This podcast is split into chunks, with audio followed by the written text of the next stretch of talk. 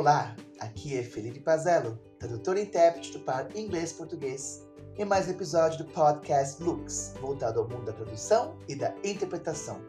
É sempre um prazer incomensurável ter vocês conosco. Vamos agora para mais uma pergunta para a tradutora e intérprete do par francês-português Andrea Manfrim. Andrea, nós sabemos que você é intérprete. A sua formação em teatro a ajuda em seu trabalho como intérprete?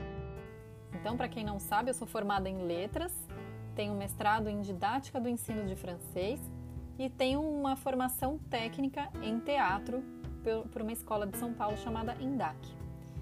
E a minha resposta é sim, ajuda muito no meu trabalho como intérprete. O teatro além de toda a especificidade desse, dessa arte e dessa área, ele nos convida a ler. E não só a ler textos de dramaturgia, mas a ler pessoas, a ler personagens, a ler situações, a ler absolutamente tudo e todos.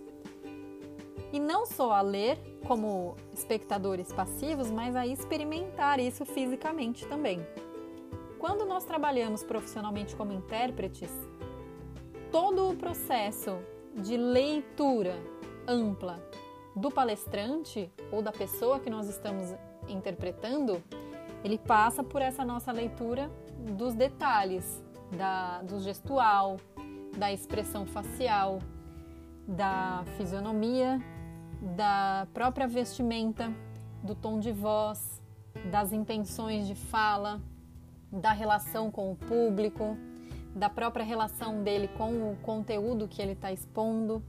E todas essas informações são importantes e são relevantes para que a gente consiga passar para o ouvinte que está ouvindo a nossa interpretação algo que seja cada vez mais próximo ou mais próximo possível da pessoa que nós estamos interpretando.